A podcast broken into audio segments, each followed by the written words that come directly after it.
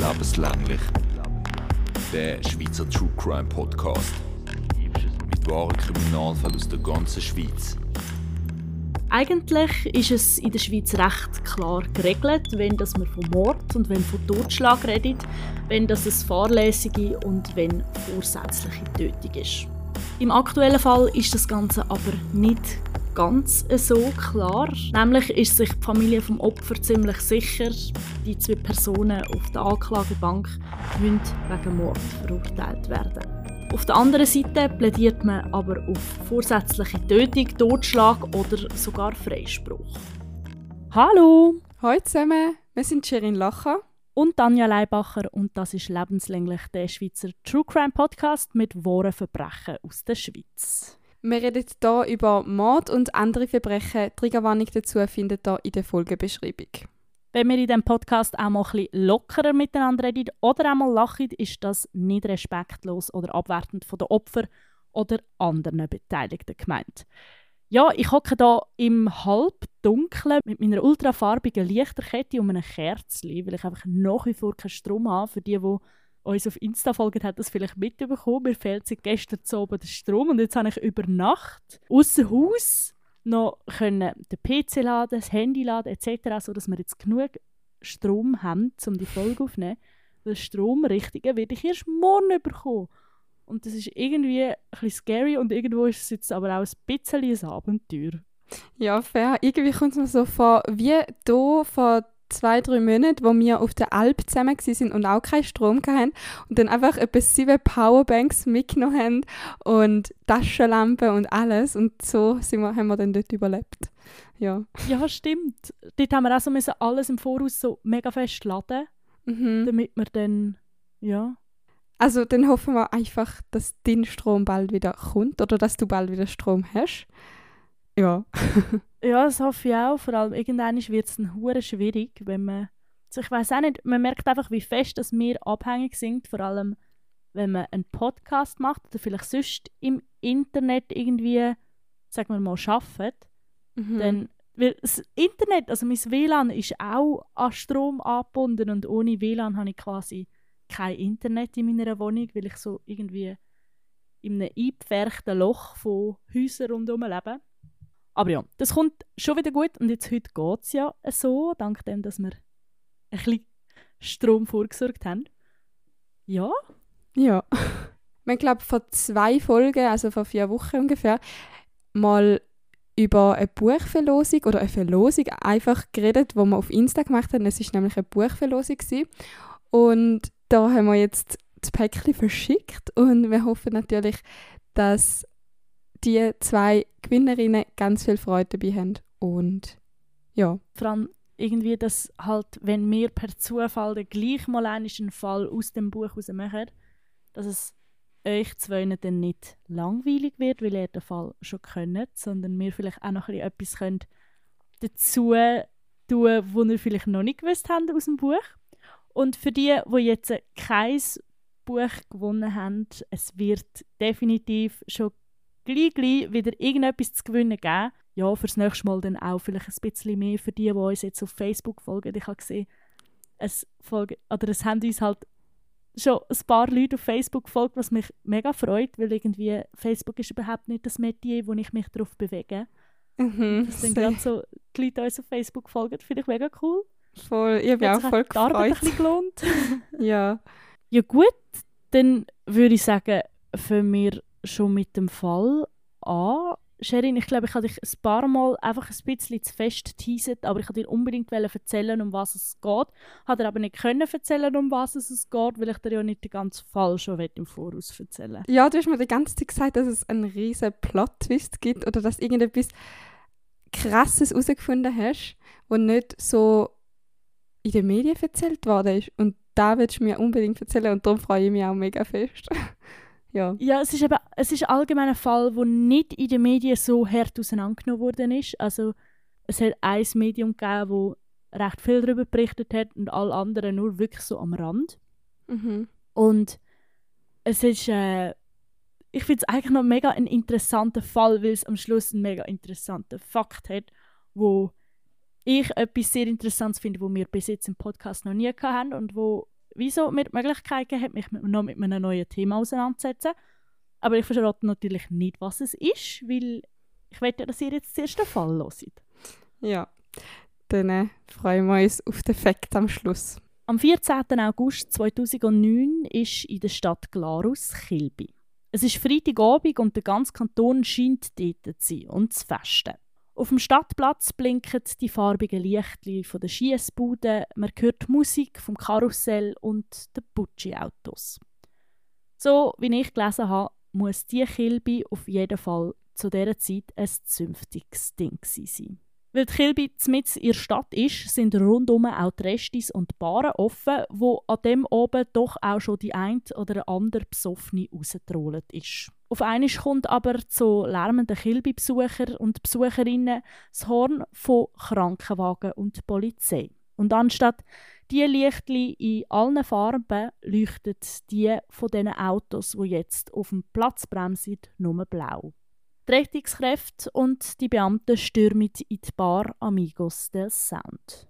Olivia Hernandez ist zwar in der Schweiz, genauer gesagt im Kanton Glarus, aufgewachsen, ganz dazu gehört hat sie aber nie.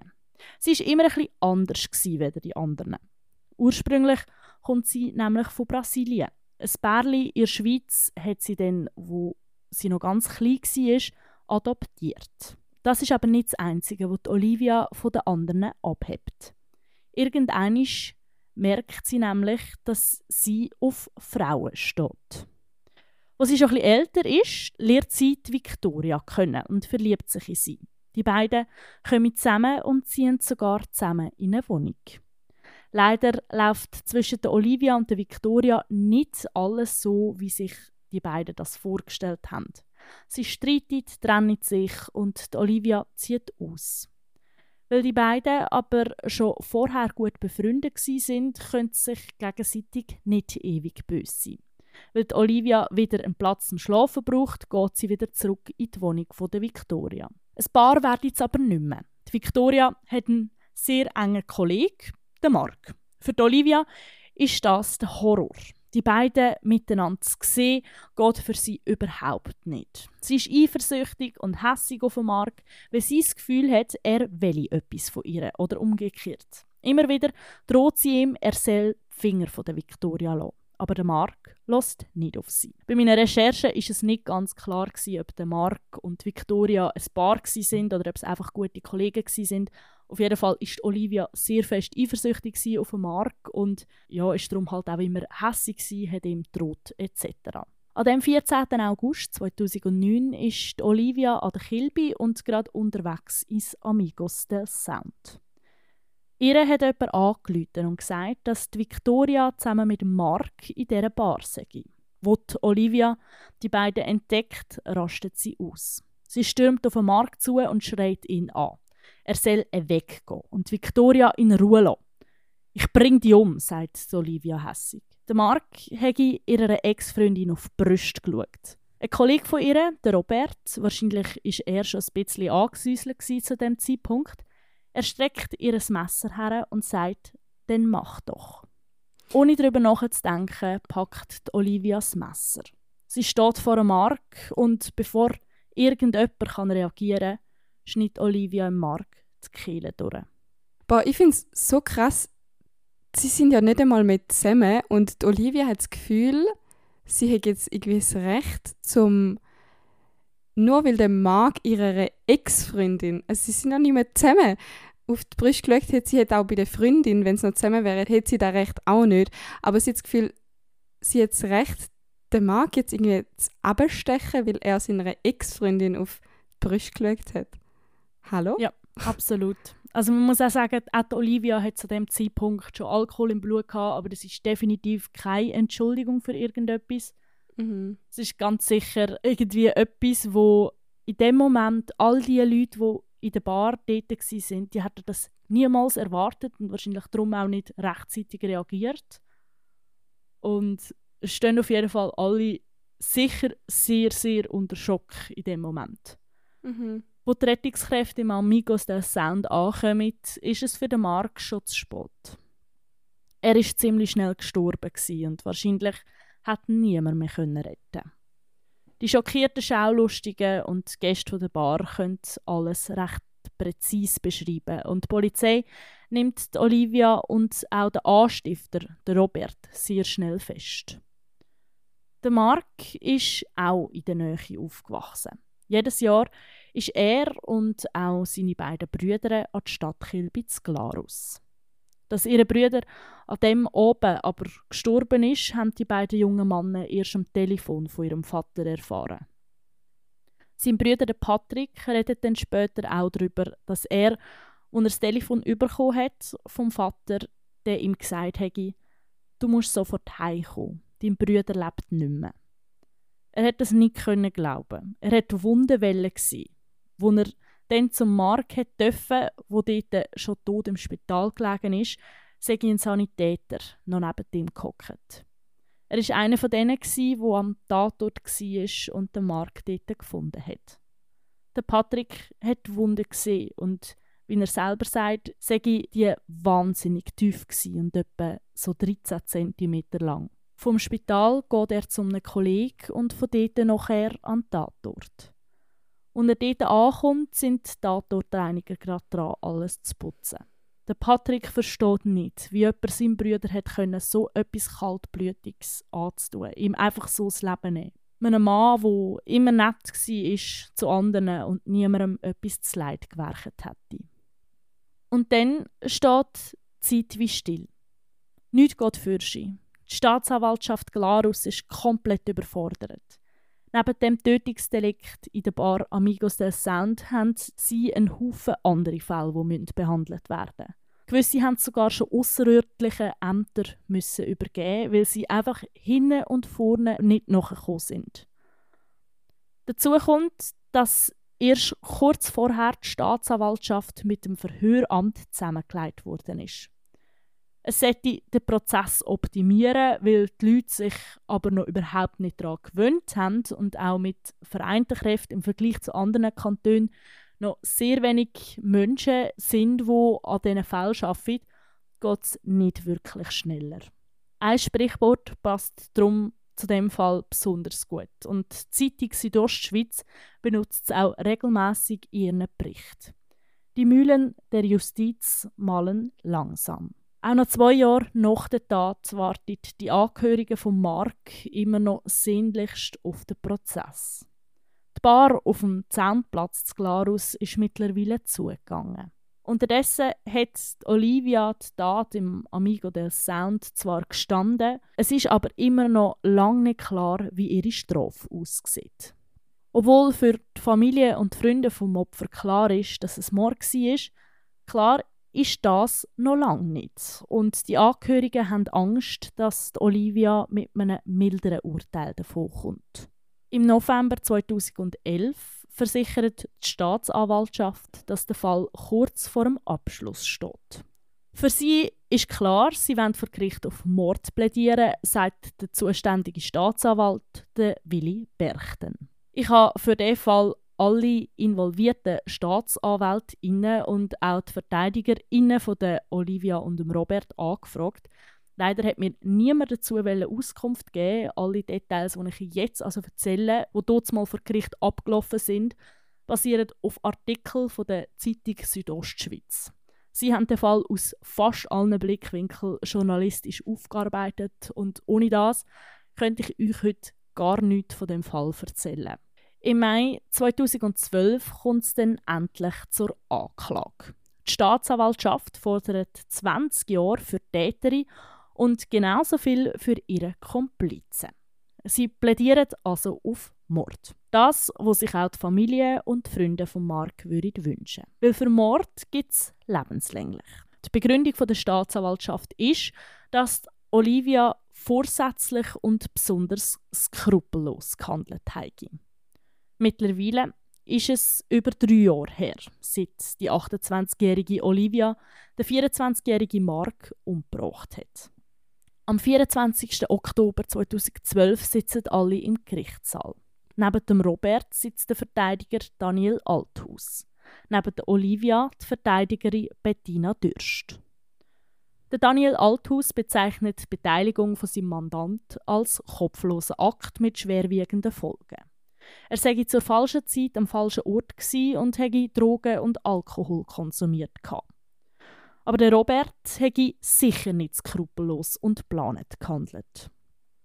Auch die Forderung für die Olivia findet er zu hart. Sie wäre seines Erachtens spontan durchgedreht. Wenn es nach dem Daniel Althaus ginge, dürfte keiner von beiden wegen Mord verurteilt werden. Damit wir alle verstehen, warum das so ist, werde ich zuerst mal etwas erklären. Wenn eine Person für den Tod von einer anderen Person direkt verantwortlich ist, redet man in der Justiz von entweder Mord oder Totschlag. Dann gibt es aber auch noch fahrlässige oder und vorsätzliche Tötung. Die vier Begriffe sind alle saunach beieinander und irgendwo schwer auseinanderzuhalten, wenn man sich noch nie damit beschäftigt hat. Zudem funktioniert das System ein bisschen anders als in anderen Ländern, wie zum Beispiel in Deutschland. Für all die, die vielleicht sonst auch deutsche True Crime Podcasts hören oder sogar in Deutschland wohnen, weil ich weiß, es gibt so Sättige, die uns zulassen. Dort ist das halt einfach ein bisschen anders und ich glaube, das führt manchmal ein bisschen zur Verwirrung. Also, bei vorsätzlicher Tötung steht der Vorsatz im Vordergrund. Das heißt, der Täter oder die Täterin beabsichtigt oder nimmt den Tod von einer oder mehreren Personen in Kauf. Zum Beispiel, Sherin, du liegst schwer verletzt am Strassenrand. Ich komme vorbei und sehe, dass deine Verletzungen definitiv lebensbedrohlich sind. In der Nähe ist sonst niemand und ich weiß, wenn ich dir jetzt nicht helfe oder mindestens am 144 anrufe, dann stirbst du. In der Schweiz haben wir die Pflicht, Menschen in Not nach bestem Wissen und Gewissen zu helfen. Wenn ich jetzt aber einfach an dir vorbeilaufe, dann ist das unterlassene Hilfeleistung. Stirbst du jetzt oder man findet heraus, dass ich dir nicht geholfen habe, dann kann es sehr gut sein, dass ich zu bis zu fünf Jahren Haft verurteilt werde. Unterlassene Hilfeleistung mit Todesfolge ist nämlich vorsätzliche Tötung, weil ich es in Kauf genommen habe, dass du stirbst, wenn ich dir jetzt nicht helfe. Dann gibt es die fahrlässige Tötung, die ist eigentlich, wenn jemand durch meine Hand stirbt, ich das aber nicht beabsichtigt habe. Das heißt, wenn ich jetzt am Abend das Gefühl habe, ich könnte mit zwei Promille noch mit meinem Auto heimfahren, ich auf dem Heimweg aber zu schnell fahren und dich darum nicht sehen, dich dann überfahren und du stirbst, dann ist das fahrlässig. Ich kann nicht wählen, dass du stirbst, aber uns ist allen klar, dass es sehr gefährlich ist, zum einen betrunken und zum anderen zu schnell zu fahren. Ich habe also hier in Kauf genommen, dass jemand stirbt, habe es aber nicht vorsätzlich gemacht. Das ist so quasi der Unterschied zwischen der vorsätzlichen und der fahrlässigen Tötung. Mhm.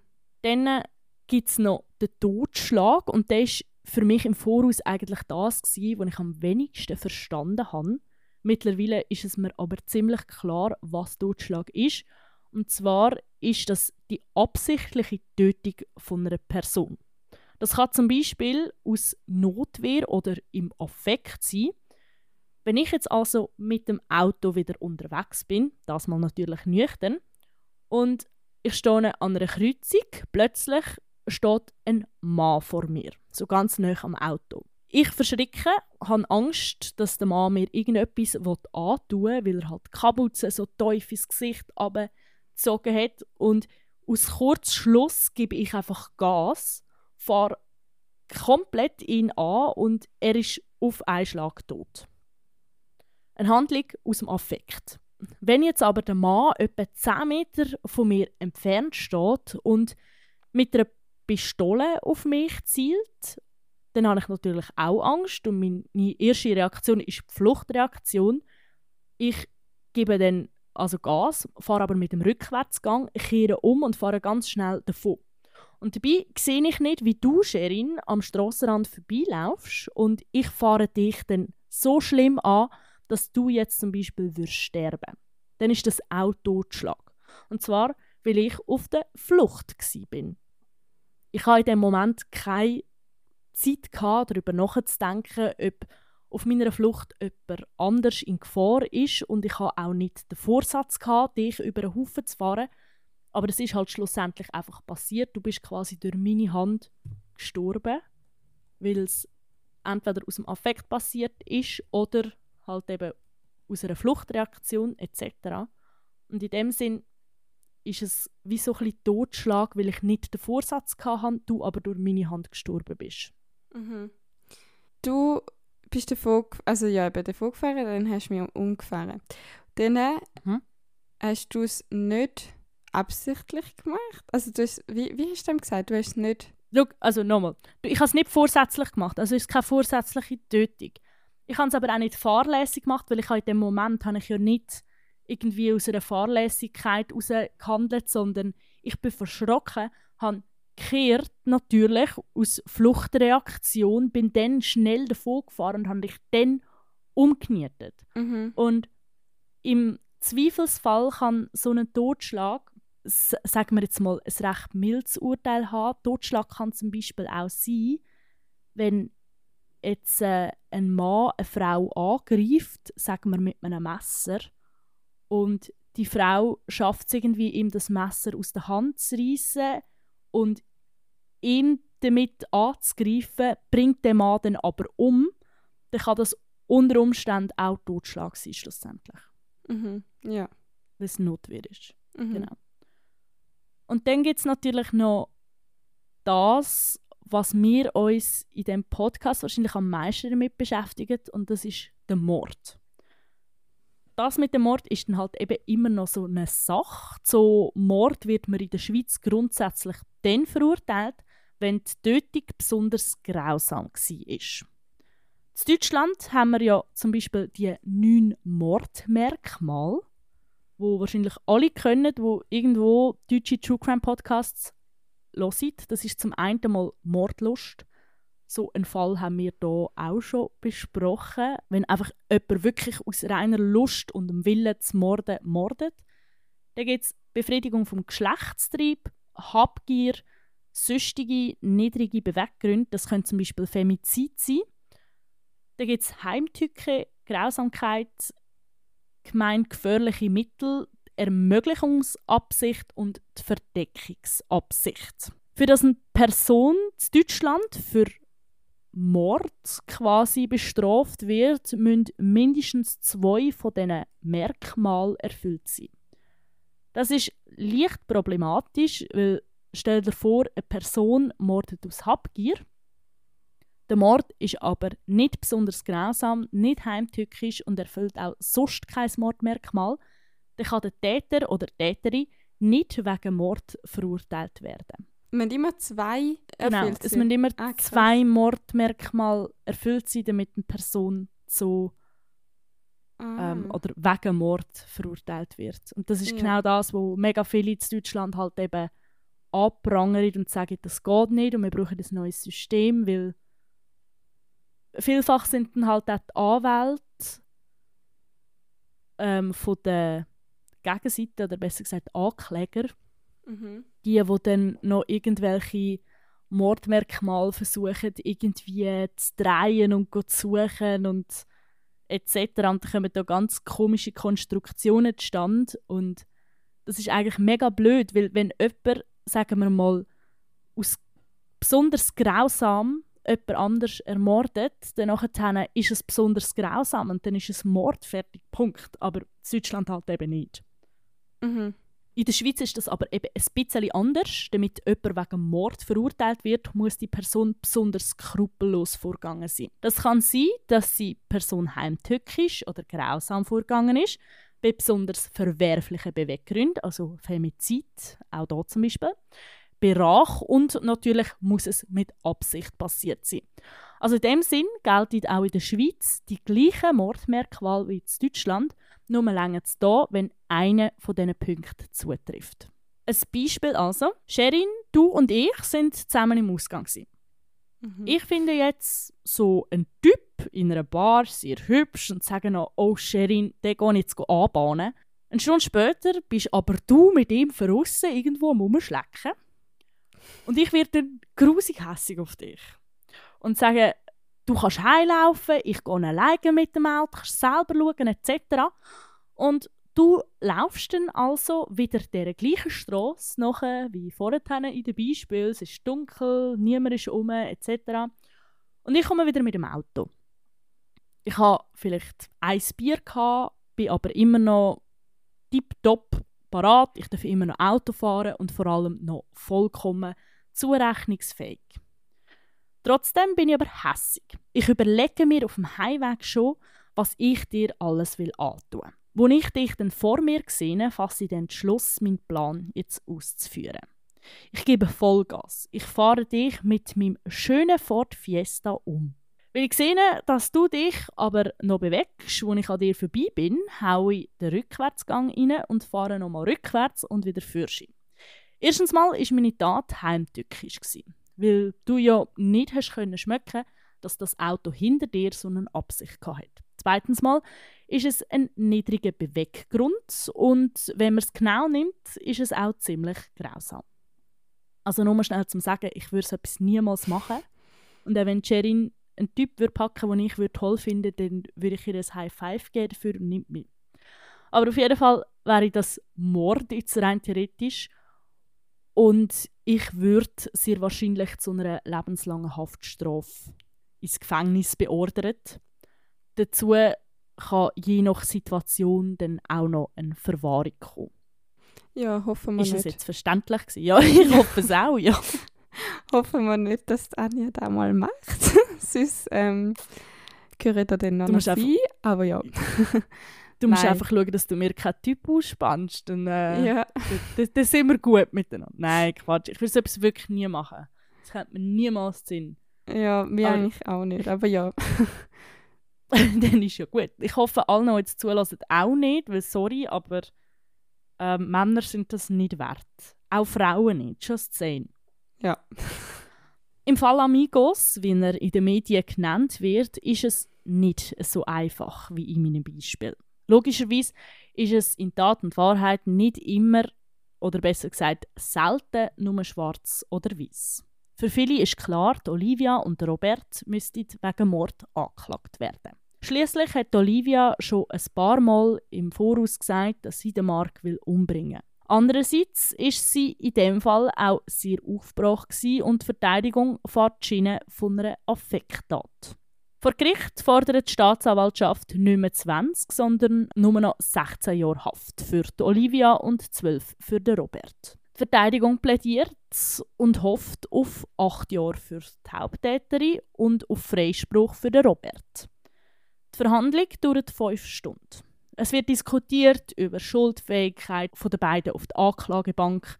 Es wird debattiert über das Motiv und die Glaubwürdigkeit der Zeuginnen. Mit grünen Gummihändchen präsentiert der Richter das Tatmesser im Gerichtssaal. Es steht symbolisch für den Schmerz, was das Opfer erlebt hat. Weil diese Tat in einem engen Kreis von Freunden, Familie und auch den TäterInnen Seite stattgefunden hat, herrscht eine komische Stimmung im Saal. Alle sind irgendwie irgendwo miteinander in einer Beziehung gestanden und weil sich alle gekannt haben, schon vor der Tat, macht es das auch nicht wirklich einfacher. Die Olivia, wie sie zu dem Zeitpunkt nicht mehr will genannt werden ihre Geschichte erzählt. Schon früh hat sie gemerkt, dass der Körper, wo sie darin geboren ist, nicht zu ihr gehört. Mit einer tiefen Männerstimme erzählt der Anklagte, ich nenne ihn jetzt Oliver, dass er schon früh mit Drogen angefangen hat. Was er an dem Abend im Amigos del Sound gemacht hat, tut ihm unheimlich leid. Er steht kurz vor seiner Geschlechtsangleichung gestanden. Unter Drogen- und Alkoholeinfluss hat er dann seinen Konkurrent aus dem Weg geschaffen. Für die Staatsanwaltschaft nach wie vor eine skrupellose und plante Tat, wo unter keinen Umständen entschuldbar ist. Bettina Dürst, die Verteidigerin von Oliver, reagiert damit, dass sie sagt, ihr Mandant hätte definitiv am Opfer Schmerzen zufügen. Unter den Umständen von der Geschichte von ihrem Mandant und dass er sein Leben lang damit hätte müssen kämpfen, im falschen Körper geboren zu sein, wäre jetzt acht Jahre angebracht. Robert hat mit 8 seinen Vater durch Suizid verloren. Auch er hat ganz sicher keine einfache Kindheit gehabt. Und gleich rechtfertigen seine und auch die Geschichte von Oliver auf keinen Fall, was am 14. August 2009 passiert ist. Ist es jetzt also Mord oder nicht? Das Urteil wird nicht am gleichen Tag besprochen. Erst im November wird das vom Gericht bekannt gegeben. Sherin, was meinst du, der Haupttäter, der Oliver Hernandez, wie ich ihn jetzt genannt habe, zu was wird er verurteilt? Ich finde irgendwie, es wirkt für mich nicht wirklich geplant, auch wenn du jetzt in deinen Erzählungen immer gesagt hast, dass es eher geplant ist. Es hat für mich eher so gewirkt, dass er da eben in seinem Alkoholeinfluss und in seiner Wut an dem Abend gemacht hat, weil der Mark anscheinend seiner Ex auf die Brüste gelegt hat und da dann so der Auslöser war, vielleicht. Darum mhm. verstehe ich nicht ganz, wie das, wieso das es geplant war. Sie hat jetzt eh noch gesagt, er wird für Totschlag verurteilt. Okay. Liege wahrscheinlich der, falsch. die Staatsanwaltschaft hat ja damit argumentiert, dass es eigentlich geplant gewesen wäre, weil der Oliver das mehrmals angetönt hat, dass er den Mark eigentlich umbringen will. Es ist aber tatsächlich so, der Oliver wird weder zum Mord noch zu Totschlag, sondern zu vorsätzlicher Tötung verurteilt. Mhm. Der Täter hätte nicht effektiv beabsichtigt, den Mark zu töten. Er hat das aber billigend in Kauf genommen, wo er ihn mit dem Messer die Kehle durchgeschnitten hat. Also man geht eigentlich davon aus, dass er wie gewusst hat, was kann passieren kann, wenn er jetzt das Messer ansetzt und den Mark Kehle durchschneidet. Mhm. Aber dass er nicht das mit der Intention gemacht hat, den Mark umzubringen, sondern mit der Intention, den Mark zu verletzen. Ja. Und darum ist es eben vorsätzliche Tötung. Und zwar wird der Oliver Hernandez zu zwölf Jahren Haft verurteilt. Was findest was meinst du zu diesem Urteil? Ich finde es ah, schwierig. Ich finde, wenn du jemandem an der Kehle ein Messer ansetzt, ist schon recht klar, dass du dem ziemlich, ziemlich fest wehtust und dass der eigentlich wahrscheinlich stirbt. Aber ah, ich hätte es schon ein bisschen härter, aber auch nicht für Mord, sondern so vielleicht eben für Totschlag, aber keine Ahnung. Mhm. Ich muss ganz ehrlich sagen, ich weiß, dass für die Familie, auch wie sie im Nachhinein erzählt haben, ist es sicher nicht das Urteil, das sie sich erhofft haben von dem Ganzen. Sie hatten sich eine Verurteilung für Mord erhofft. Mhm. Und gleich muss ich irgendwo sagen, dass ich glaube, die zwölf Jahre und die vorsätzliche Tötung gar keine schlechte Strafe finde. Vielleicht bin ich da ein bisschen durch die Geschichte von Oliver irgendwo ein bisschen, vielleicht ein bisschen vorbelastet, vielleicht ein bisschen soft, keine Ahnung. Aber irgendwo muss ich sagen, so, das ist so schnell passiert, das ist unter Alkohol- und Drogeneinfluss passiert, und ich muss sagen, sind sicher Faktoren, die mildernd könnte wirken, dann ist es im, ja, wahrscheinlich auch sehr schnell gegangen. Dann war noch der Robert, gsi, wo schließlich ohne den das gar nie passiert wäre, wenn er ihm das Messer nicht gegeben hat.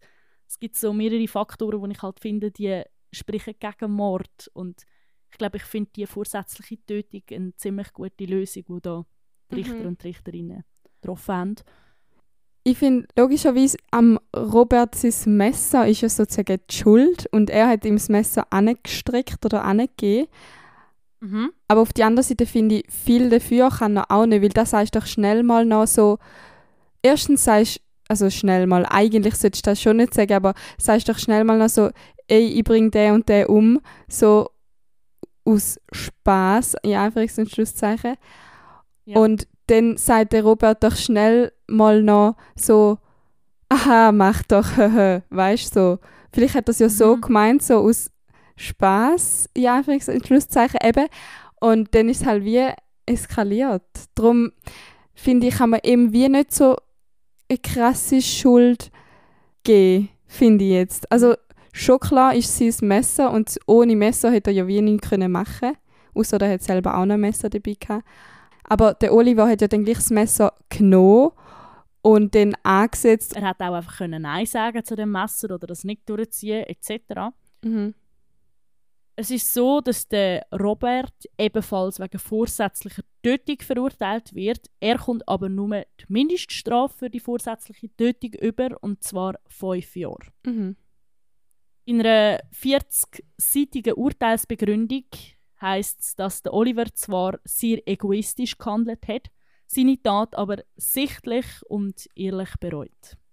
Das spricht für ihn halt und das spricht auch dafür, dass er halt schlussendlich nicht 15 Jahre bekommen hat, sondern nur die 12 Jahre. Ja. Die beiden Täter fechten ihr Urteil nicht an. Sie kommen beide ziemlich glimpflich davon. Nachdem sie bereits drei Jahre in Haft gesessen sind, kann der Robert auch schon gleich einen Antrag auf frühzeitige Entlassung stellen.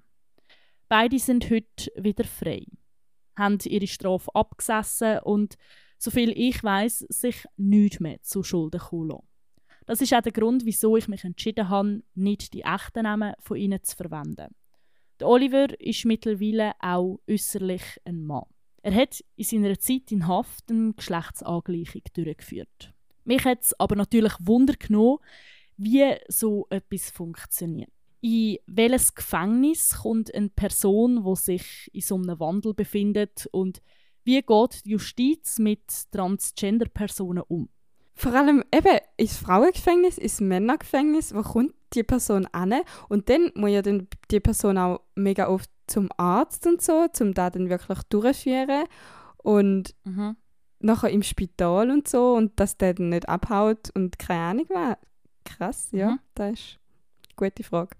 Und eben, um das herauszufinden, habe ich Simone Keller Dacuna Sarandau angefragt. Sie leitet seit fünf Jahren die Justizvollzugsanstalt Dielsdorf. Sie setzt sich sehr für die LGBTQIA-Personen ein, die in der Schweiz ins Gefängnis müssen. Sie hat mir erklärt, was passiert, wenn es eben Unterschied gibt zwischen dem Geschlecht, wo bei einer Person auf dem Pass steht, und dem Geschlecht, wo sich eine Person zugehörig fühlt. Die Personen können nämlich selber sagen, in welches Gefängnis das sie gehen wollen. Also ob sie ins Frauen- oder ins Mannengefängnis wollen. In der Regel ist das aber auch äh, das Interesse dort da, wo, wo man auch im gefühlten Geschlecht ist. Also ich hätte jetzt ja als Cis-Frau auch Mühe, mh, wenn jetzt für heißen, ja, sie müssen in ein Männergefängnis. Zum Beispiel eine Transfrau, wo wo im Geschlechtseintrag im zivilrechtlichen Mann ist, wo man dann sagt, äh, nein, sie müssen jetzt äh, in ein Männergefängnis gehen, weil der zivilrechtliche Geschlechtseintrag ents entsprechend Mann ist, sie aber als Frau lebt, vielleicht schon seit Jahren lebt, sich entsprechend auch ähm, ja, also das, das, das ist, das wird wie ihre Identität aberkannt und das ist etwas sehr, sehr eingreifendes und Schlimmes für so eine Person. Dabei kommt es auch nicht darauf an, ob jetzt die Person schon geschlechtsangleichende Massnahmen getroffen hat. Es gibt ja auch äh, Frauen, die kurze Haare tragen, obwohl sie nicht dem Stereotyp Frau entsprechen. Und trotzdem sind es genauso sehr eine Frau. Also es gibt nicht irgendwie im Styling, in der Anpassung, in der, in der angleichenden Massnahmen ein richtiges, falsches, zu wenig, ein genug oder ein zu viel. Ich habe mich dann gefragt, ob es nicht vielleicht manchmal könnte Probleme geben, jetzt vor allem unter den Inhaftierten. Schließlich kenne ich das auch irgendwo aus dem Alltag. Leider ist es nach wie vor so, dass es Menschen gibt, vor allem in der Schweiz, die mit Transgender-Personen nicht umgehen können. Sei es aus transfeindlichen oder einfach auch nur schon aus Verständlichkeitsgründen, weil man früher halt einfach weniger damit konfrontiert wurde. Ja, es kann natürlich zu gewissen Problematiken führen oder zu gewissen Herausforderungen führen, ähm, aber da kann man nicht umgehen. Das heißt, äh, meine Mitarbeitenden sind entsprechend auch ausgebildet und es kommt eigentlich ganz selten zu irgendwelchen äh, wüsten Äußerungen oder so auf Seite von anderen Inhaftierten. Im Gegenteil, Transpersonen sind in der Regel ganz gut aufgenommen bei uns. Ah, krass, das hätte jetzt auch nicht gedacht. Ich hätte jetzt eher gedacht, dass es mega häufig irgendwelche Probleme gibt mit Transpersonen im Gefängnis. Aber in dem Fall ist er Mhm. ja recht gut und fortgeschritten, fast fortgeschrittener wie in der, im Leben außerhalb der Gefängnistüren. Das habe ich im Fall auch gedacht, als ich, mit ihr geredet habe. Wir haben über das Telefon geredet, darum sind auch Töne ein bisschen schlechte Qualität, es tut mir leid. Aber ich habe mir das halt so ein bisschen vorgestellt, so dass eine Transperson kommt in das Gefängnis rein und dann wird sie, wie man das so aus diesen Ami-Filmen kennt, so völlig diskriminiert und was weiß ich alles und so Sex halt überhaupt nicht. Dort innen werden die Personen akzeptiert und es ist halt auch nicht so ein Ami-Film, Gefängnis, logischerweise in der Schweiz sieht alles ein bisschen anders aus.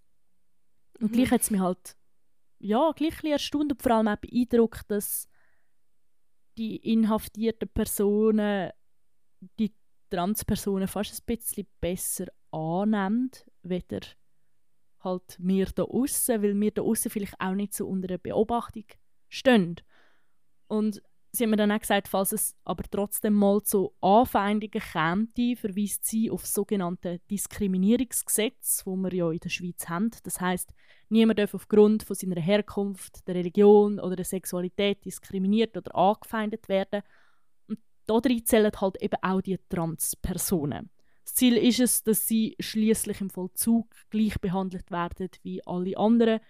Es gibt aber vor allem am Anfang ein paar, ja, wie soll ich sagen, Spezialregeln.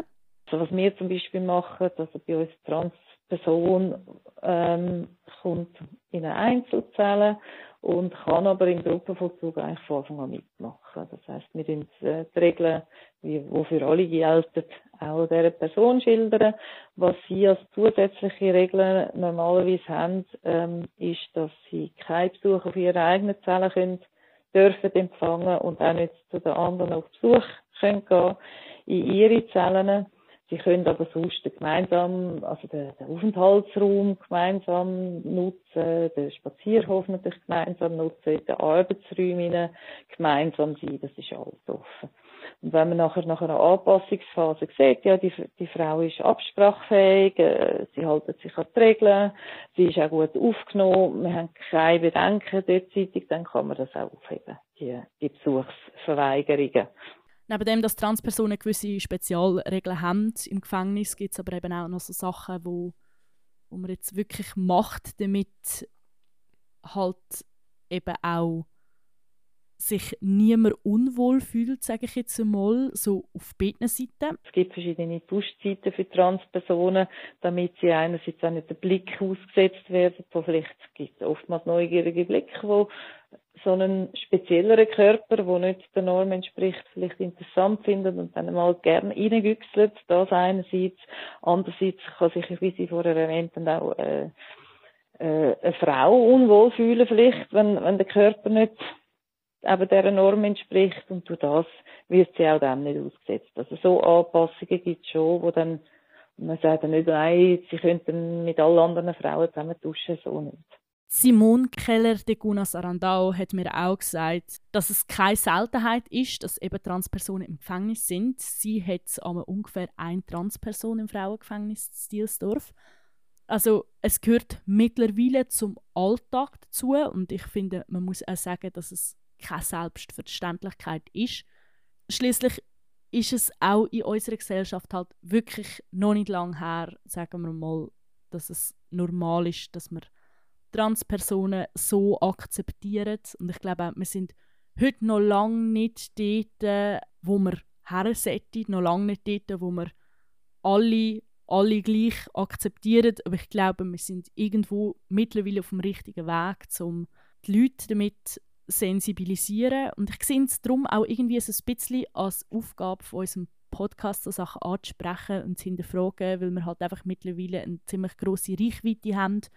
Und mich selber hat das Thema jetzt mega interessiert, wo ich gelesen habe, dass eben die Olivia oder der Oliver eine Transgender-Person ist, ist die erste Frage, die ich hatte, so, war, so wie macht man das im Gefängnis? Und ich habe mir das vorher nie überlegt. Ich habe mir die Frage nie gestellt, weil ich wie gar nicht so weit gedacht habe, was mega bescheuert ist. Weil ich meine, es gibt in jeder Sparte der Menschheit gibt's kriminelle Personen, die ins Gefängnis müssen und es wird noch ganz, ganz viele andere Spezialfälle im Gefängnis geben. Wenn man das so darf sagen, Spezialfall im Sinne von, man muss ein bisschen andere Regeln aufstellen, man muss sich damit auseinandersetzen. Und es ist auch definitiv so, dass man sich in den Gefängnis jetzt mit Transpersonen sehr gut auseinandersetzt. Also es gibt da Schulungen für die Leute, die im Gefängnis arbeiten, dass sie richtig mit Transpersonen umgehen. Das finde ich mega, mega wichtig. Natürlich nicht, dass man nur mit Transpersonen richtig umgeht, sondern mit allen Personen, aber einfach auch das, so die Null-Toleranz-Grenze von wegen Transfeindlichkeit oder allgemein LGBTQIA-Feindlichkeit etc. etc. Und ich habe eben das Gleiche, wo du dir denkst, hast auch gedacht, ich habe mich noch nie mit dem befasst. Ich habe noch nie so weit überlegt. Aber jetzt, äh, ich finde es so gut, dass du das gemacht hast, weil ich finde so cool, dass wir da jetzt gelernt haben, also dass ich da gelernt habe, vielleicht haben es andere schon gewusst, aber so, ah, es sollte ja eigentlich einfach in allen Lebensformen, eben ob es jetzt normal in der Freiheit ist oder im Gefängnis, irgendwie selbstverständlich sein, dass man so Leute annimmt, wie sie sind. Aber es ist einfach noch nicht ganz so. Aber darum finde ich es auch mega gut, dass da im Gefängnis schon so gut klappt. Das ist krass. Also bin ich echt erstaunt. Ich bin auch erstaunt gewesen. Vor allem habe ich auch so gemerkt, dass ich eigentlich keine Ahnung habe, wie das in so einem Gefängnis abläuft. Da habe mir so ein bisschen vorgenommen, ich will das sicher im nächsten Jahr ein bisschen mehr den Fokus darauf legen, wie das Leben im Gefängnis ist und nicht nur der Weg bis zum Gefängnis. Weil ja. ich halt einfach von mir selber merke, dass so der Fokus, den ich lege, nicht dort ist, oder besser gesagt, ich habe mir das Gefängnis anders vorgestellt, weder als ich jetzt das aus dem Gespräch mit ihr vorgenommen habe. So, ich weiß nicht, ich habe mir so ein, halbes Zoo vorgestellt, was es absolut nicht ist und was absolut blöd ist. Aber ich glaube, weil ich mir den Gedanken einfach nie gemacht habe, wie sieht es in einem Schweizer Gefängnis aus, stelle ich mir so das typische Ami-Gefängnis aus irgendwelchen Polizeiserien oder was weiß ich alles vor. Ja, fair. Ich habe auch in Folge 22, wo ich mit dem Rudolf Zabo geredet habe, so Aha-Moment gehabt, dass es erstens verschiedene Formen vom Gefängnis gibt und zweitens, dass die auch irgendwie alle mega fest anders sind. Auch in der Schweiz selber gibt es voll andere Gefängnisse.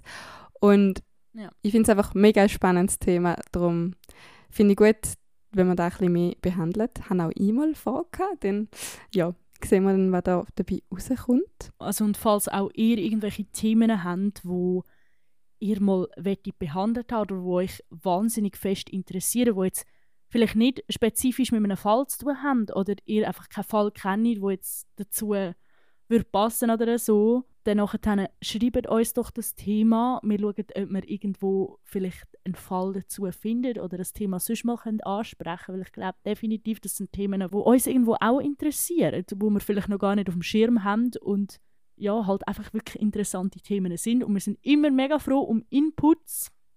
Fälle haben wir zu genügen. So, ja.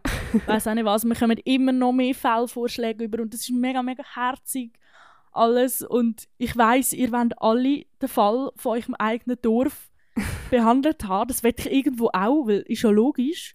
Aber wir können einfach nicht alle gleichzeitig und weiß auch nicht was und so weiter. Aber es kommen Fälle, es kommen immer mehr Fälle und also ich kann euch garantieren, uns gehen die Fälle definitiv nicht aus, so viel wie ihr uns zuschickt. Also ja. unsere Liste wird immer, immer, immer, immer, immer länger.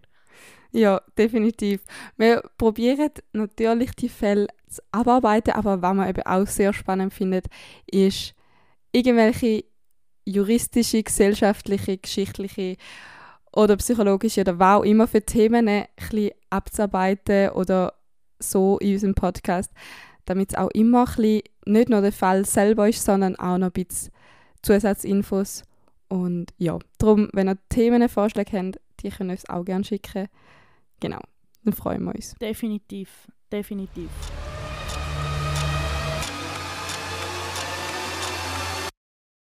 True Crime Tipps.